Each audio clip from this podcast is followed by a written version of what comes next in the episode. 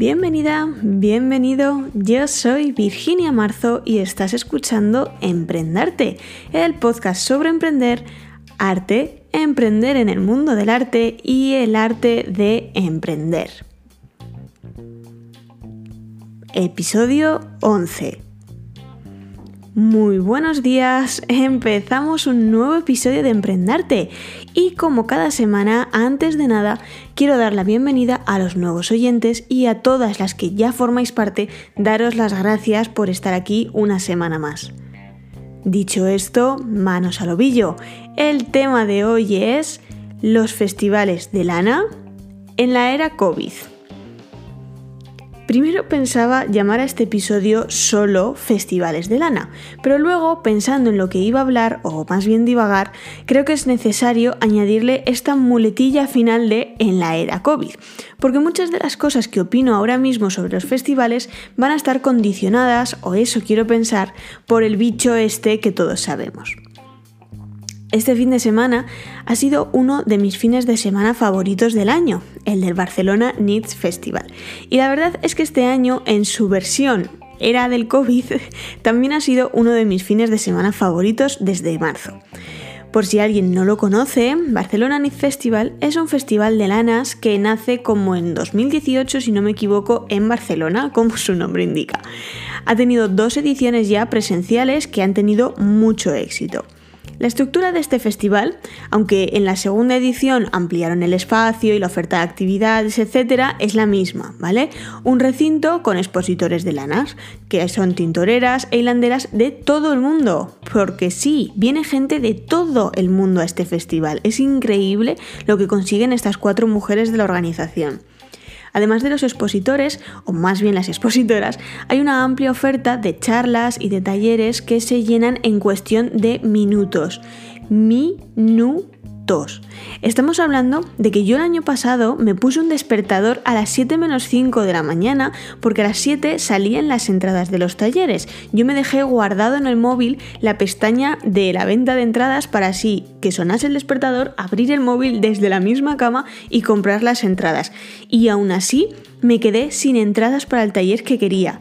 Ese es el nivel de Barcelona Nits. Es el Coachella de los festivales de lanas. En muchos sentidos, además. Viene gente de todas partes del mundo, hay un buen rollo increíble y vamos todas vestidas con nuestras mejores galas festivaleras.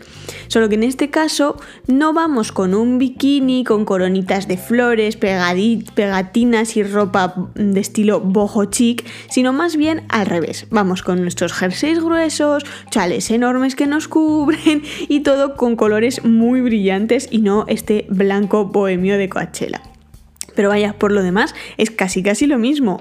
Además es que si estás atenta, es muy posible que en la cola de la cafetería hipster y monísima te encuentres alguna celebridad del mundo tejeril. Yo el año pasado, en la cola del café, que fue mi única comida del sábado, conocí a Belén de Tejer en Inglés, a Bea Miso, Paula de Tres Pompones, a Ali Maravillas y a Carmen del Club de la Calceta todo esto en un café.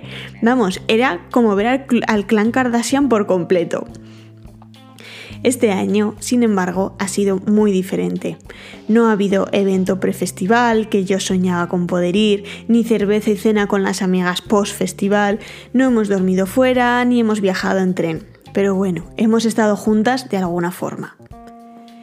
Este año todos los festivales que conozco se han cancelado, por motivos obvios, es la era COVID. Pero también en esta era COVID la gente ha aprovechado más que nunca para reinventarse, ¿no te parece?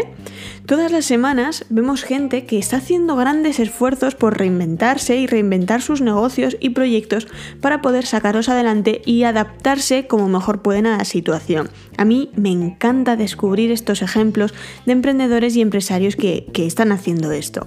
Por supuesto, yo no me estoy refiriendo a negocios que antes vendían peras y ahora venden gel hidroalcohólico, ¿vale? Eso a mí personalmente me parece de un oportunismo atroz. Estoy hablando yo de gente que antes vendía peras y ahora vende peras con servicio a domicilio o peras en almíbar porque se conservan mejor y así no pierden stock o te enseñan a hacer tu propia pera en casa. Bueno, creo que el ejemplo de las peras se me ha ido de las manos y se me ha quedado un poco corto, pero creo que entiendes eh, qué quiero decir con esto de reinventarse y adaptarse, ¿no? Bueno, y si no me puedes sabido explicar, también me lo puedes decir en los comentarios. A propósito de reinventarse, una propuesta que me parece muy buena es la de Barcelona Nits, que, bueno, de eso veníamos a hablar, ¿no? ¡Joy! Cómo me acabo enrollando, madre mía. Como decía, yo este año, eh, o sea, este año la organización, ante la sospecha de que no íbamos a poder juntarnos tanta gente en un festival, ya allá por mayo, o quizás incluso antes, no me acuerdo bien de la fecha, ya anunciaron que no se iba a celebrar el festival. Cuando toda España estábamos aplaudiendo y cantando en los balcones, pensando en la desescalada, irnos a la playa, hacer como si nada de esto hubiera pasado, estas cuatro mujeres fueron previsoras y pensaron, oye, Quizás esto no va tan rápido como nos pensamos y en otoño aún no nos podemos juntar toda la gente que nos solemos juntar. Y qué agudas estuvieron. Dieron un volantazo a tiempo y en vez de cancelar el festival como hicieron otros festivales, Puede que también otros festivales se quedasen con el dinero de las entradas y no hayan dado explicación ninguna. Ellas no hicieron así. Plantearon un festival online. Online, pero en esencia con lo mismo que sus otras ediciones. Ha habido talleres de muy alto nivel, con talleristas con gran experiencia y renombre. También ha habido charlas gratuitas. Yo incluso diría que este año es el año con más charlas.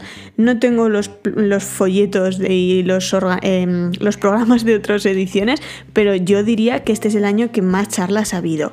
Más o menos cada dos horas, desde las 11 de la mañana a las 6 de la tarde, había una charla gratuita con temas muy interesantes que a mí me han permitido conocer a gente y conocer proyectos que no conocía, lo cual creo que es una, aportación muy muy buena.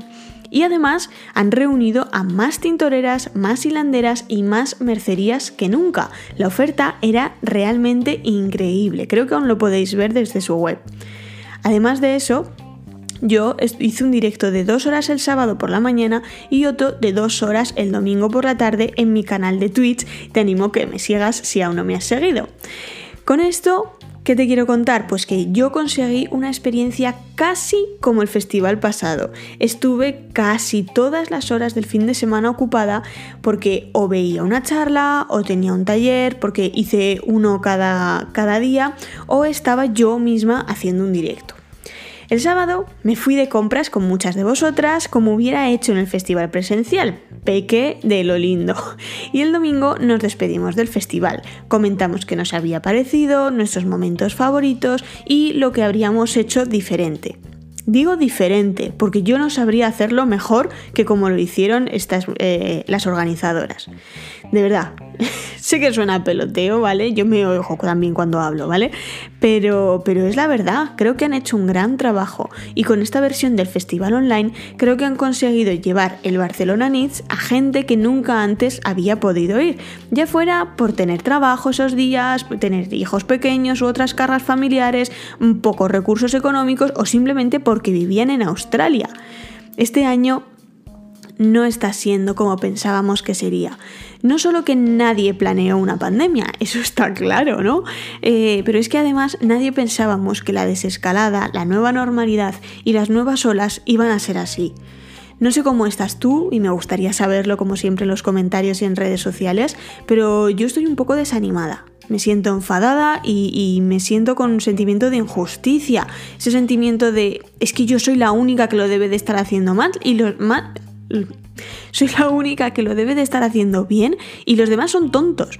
Y al final que vayan surgiendo este tipo de iniciativas, ya sean charlas en YouTube, mis directos bordando, jugando, charlando, directos en Instagram que tuvieron un boom durante el confinamiento o los cursos por Zoom, todas estas iniciativas nos hacen sentirnos un poco más conectadas y nos permiten compartir esta afición y a veces profesión que tenemos que es el tejer y la artesanía.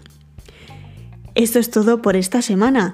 Hasta el siguiente podcast ya sabes que nos seguimos viendo por redes sociales, en los directos de Twitch y muy próximamente también en YouTube que estoy preparando podcast. No olvides seguirme en todos esos lados y contarme cómo has vivido tú este fin de semana. Recuerda que si te gustan estos podcasts, a mí me ayudarías muchísimo, muchísimo, muchísimo si lo compartieras en tus redes sociales para que así llegue cada vez a más y más gente. Hasta la próxima.